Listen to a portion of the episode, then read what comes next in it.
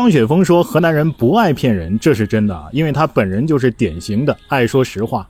您可能要说了，张雪峰不是东北人吗？是的，但是他在河南上的大学，毕业于郑州大学的给排水工程专业，现在在江苏工作。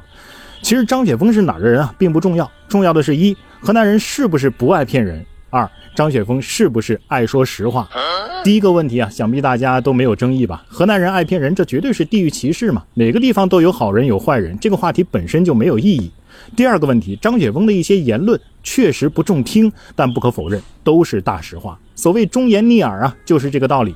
就拿最近上热搜的观点为例，文科生都是服务业，总结成一个字儿就是舔，没毛病啊。为什么说没毛病呢？因为张雪峰自己从事的就是服务业，而他的这句话没有舔文科生，没有舔服务业，没有舔某些人，立马就被骂上热搜了，立马就有官媒站出来发表长篇大论反对和攻击。这不恰恰证明了服务业不舔不行吗？稍微有一句话没舔，刺痛了某些人，没把某些人舔舒服，轻则骂你，重则封杀，你说这不舔还能生存吗？有些所谓的评论文章啊，说的冠冕堂皇，每一种职业都值得尊重和认真对待。可是不尊重事实、不尊重服务业从业者的，不恰恰是你们吗？你们随便给张雪峰下定义，说他是在舔流量，说他是典型的表演艺术家，不正是在看不起服务业从业者张雪峰吗？从张雪峰的言论当中，作为一个文科生和服务业的从业者，我丝毫没有感受到不尊重，反倒看到的是同为服务业的从业者的心声和无奈。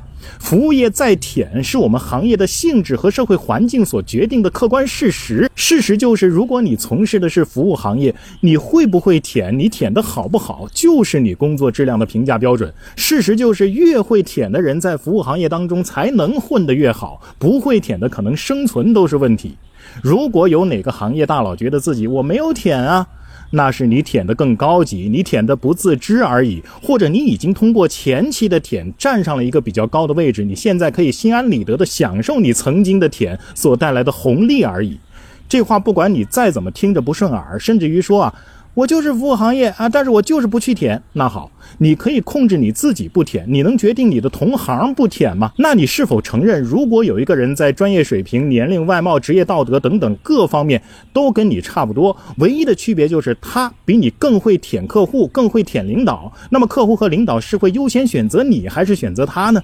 现实情况是，别说其他的条件跟你差不多了，就算是比你差一点儿客户和领导都有可能优先选择会舔的。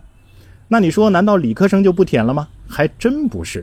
相对于舔啊，文科生舔是他的必备技能，占据着极大的比例的主要竞争手段，甚至是决定性的因素。而理科生呢，舔只是加分项，不是生存和竞争的主技能、主要手段和决定性因素。你觉得呢？